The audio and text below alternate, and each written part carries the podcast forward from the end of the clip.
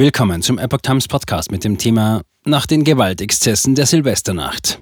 Bodycams, Böllerverkaufsverbot und verschärftes Waffenrecht? Ein Artikel von Patrick Reitler vom 10. Januar 2023. Berlins Innensenatorin Iris Spranger, SPD, will im Bundesrat ein Böllerverkaufsverbot auf Landesebene anregen, Sicherheitskräfte möglichst flächendeckend mit Bodycams ausrüsten und das Waffenrecht verschärfen. Die Berliner Polizeipräsidentin Barbara Slowik kündigte im Innenausschuss an, die Versäumnisse der Silvesternacht intensiv aufzuarbeiten. Der Innenausschuss des Berliner Abgeordnetenhauses hat sich am 9. Januar bei seiner ersten Sitzung des Jahres 2023 auch mit den Krawallen der Silvesternacht beschäftigt. Innensenatorin Iris Spranger forderte, die Sicherheitskräfte möglichst flächendeckend mit Bodycams auszustatten. Außerdem werden sie Bundesinnenministerin Nancy Faeser in deren Vorhaben unterstützen, das Waffenrecht zu verschärfen. Schreckschusspistolen sollen nach den Vorstellungen von Spranger nicht mehr ohne Eignungsprüfung verkauft werden dürfen. Über eine Bundesratsinitiative will Spranger zudem ein Böllerverkaufsverbot auf Landesebene durchsetzen. Das hatte auch Berlins regierende Bürgermeisterin Franziska Giffey nach der SPD-Klausurtagung vom Wochenende angekündigt. Sprenger hatte mit dem Jahreswechsel die Führung der Innenministerkonferenz übernommen. Streit wegen Vornamenanfrage. Frank Balzer, der innenpolitische Sprecher der CDU-Fraktion im Berliner Abgeordnetenhaus, verteidigte seine kontrovers diskutierte Anfrage nach den Vornamen jener Tatverdächtigen, die die deutsche Staatsbürgerschaft besäßen. Die CDU sei der festen Überzeugung, dass die bisherige Politik damit gescheitert sei, bestimmte Themen nicht anzusprechen, zu verschweigen oder zu relativieren. Dafür erntete er scharfe Kritik vom innenpolitischen Sprecher der Grünen, Vasili Franco. Leider hat sich in dem ganzen Kontext die CDU von der Sachdebatte längst verabschiedet. Sie macht stattdessen lieber Wahlkampf am rechten Rand, warf Franco Balzer vor. Ich finde, dafür sollten Sie sich schämen. Sie befeuern einen rassistischen Diskurs.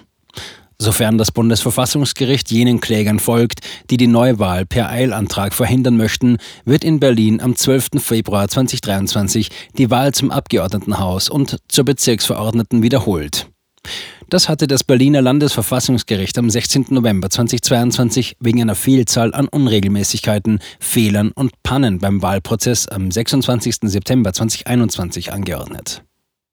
Slowik will intensiv aufarbeiten. Auch das Einsatzkonzept der Polizei in der Silvesternacht wurde im Innenausschuss von Vertretern von CDU, FDP und SPD in Frage gestellt. Tom Schreiber, innenpolitischer Sprecher der SPD, bemängelte, dass trotz Silvester Einsatzhundertschaften gar nicht im Dienst gewesen seien. Auch die Aufstellung im Raum, sozusagen in der Fläche, sei zu diskutieren, so Schreiber in der RBB 24 Abendschau.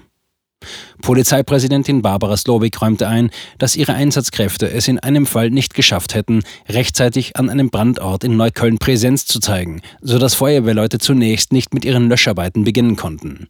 Die Einsatzkräfte der Polizei hätten 17 Minuten gebraucht, um anzukommen. Wir haben über 1300 Einsätze der Feuerwehr begleitet, gab Stowik zu bedenken. Zum allererheblichsten Teil ist uns das wunderbar gelungen. Aber bei den Fällen, wo es uns nicht gelungen ist, werden wir das intensiv aufarbeiten.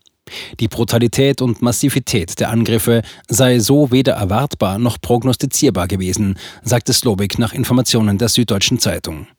Inklusive der Kräfte der Bundespolizei seien in der Silvesternacht fast 3000 Polizisten im Einsatz auf Berlins Straßen gewesen.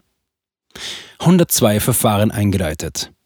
Zum Stand der Ermittlungen am 9. Januar sprach Stowik von 145 vorläufig festgenommenen Tatverdächtigen und 102 Verfahren wegen Angriffen auf Einsatzkräfte.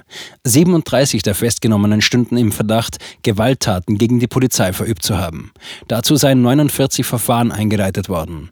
Bei Angriffen gegen Feuerwehrleute gebe es bereits 53 Verfahren. 22 Verfahren mit ca. 10 Tatverdächtigen zu Gewaltdelikten gegen Einsatzkräfte seien bereits letzten Freitag an die Staatsanwaltschaft abgegeben worden, bestätigte Polizeipräsidentin Slowik. Tatverdächtige auf freiem Fuß. Dass alle 145 in der Silvesternacht vorläufig festgenommenen Verdächtigen schnell wieder auf freien Fuß gesetzt worden seien, sei der Rechtslage geschuldet, erklärte Slowik. Für ein längeres Festhalten existierten nur sehr eingeschränkte Gründe, zum Beispiel eine Wiederholungsgefahr. Wenn man U-Haft anordnen wolle, müsse entweder Fluchtgefahr, Verdunklungsgefahr oder ein Schwerstverbrechen vorliegen. Unangemessen wäre auch ein Wasserwerfereinsatz gewesen, sagte Stobik. Diese sei bei großen Menschenansammlungen sinnvoll, nicht aber bei kleineren Gruppen, die sich in Straßen schnell bewegten, so Stobik nach Informationen der SZ. Die Berliner Polizei habe in ihren Reihen 47 Verletzte gezählt. 14 davon seien ambulant behandelt worden, fünf vom Dienst abgetreten. Eine psychologische Betreuung sei in 31 Fällen nötig gewesen. Der Fokus hatte von 18 unterschiedlichen Nationalitäten unter den Tatverdächtigen berichtet. 27 Afghanen, 21 Syrer und 45 Verdächtige mit deutscher Staatsangehörigkeit.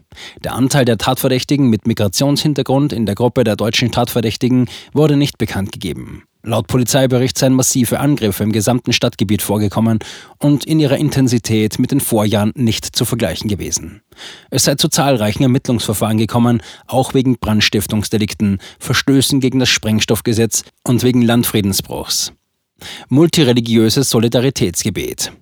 Der evangelische Kirchenkreis Berlin Stadtmitte hat für Dienstag, den 10. Januar 2023, zu einem gemeinsamen multireligiösen Solidaritätsgebet für die Einsatzkräfte der Berliner Silvesterkrawalle in die St. Marienkirche, Karl-Liebknecht-Straße 8 eingeladen. Beginn ist um 17.30 Uhr. Ihre Teilnahme zugesagt hätten bereits der katholische Polizeiseelsorger Frank-Peter Bitter, der evangelische Bischof Christian Stäblein, der muslimische geistliche Imam Ender Cetin, der Rabbiner Andreas Nachama und weitere evangelische Seelsorger für Polizei und Feuerwehr. Auch aus den Reihen der von Gewaltexzessen betroffenen Einsatzkräfte werden Vertreter vor Ort sein.